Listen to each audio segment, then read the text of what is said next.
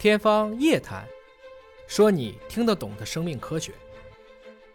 这一个做基因研究的人，一个做科普的人，他居然说出最终极的意义是人类可以创造出艺术的美。对，我觉得有点玄幻。我其实因为你应该是最实际的人，你看到的就组织，就是架构，就是基因，就双螺旋这些。其实再往下讲，就是因为人类开始有了美，人类开始去审美，人类就知道了对美好事情的追求，它就产生一种我们非常诡异的、神秘的、不可诉说的这种感情，通称为爱。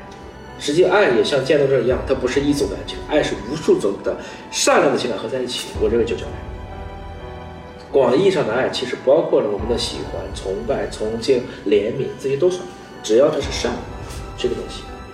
廖老师，因为我们就是因为我们是做自然科学的，做到最后，你创造不出来任何规律，你只能认知规律。认知规律的过程中，你就知道你不被它就束缚死了嘛。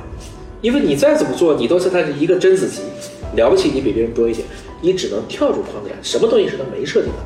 艺术就是它没设计出来的。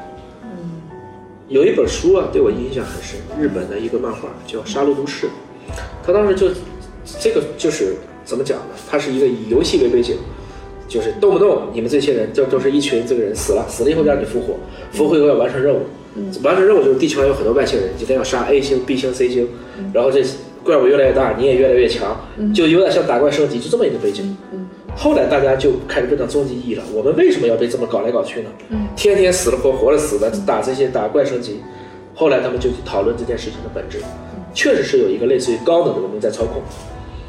然后这些人就不服，你我们不想被操控，他们认为他们是有自觉意识。然后他说：“你觉得你们有自觉意识吗？你那个女朋友死了，我让她生出来，咵出来了，他就喜极而泣。原来你还没死，我再让她消失，她又变成原子没了。这帮人就疯了，说那这样的话，你还要我们人类干什么呢？他说，因为你们的人类的游戏性是我们没有的。他就是说，你们还是有意义的。换言之，我有点就像那里面的人。这个宇宙既然我又不能穷尽，就是我们每一代人了不起，又比别人踩在你的肩膀又看高了一点，那我到底要为了什么？还是希望能够去传播一些那些原来科学当中没有的东西。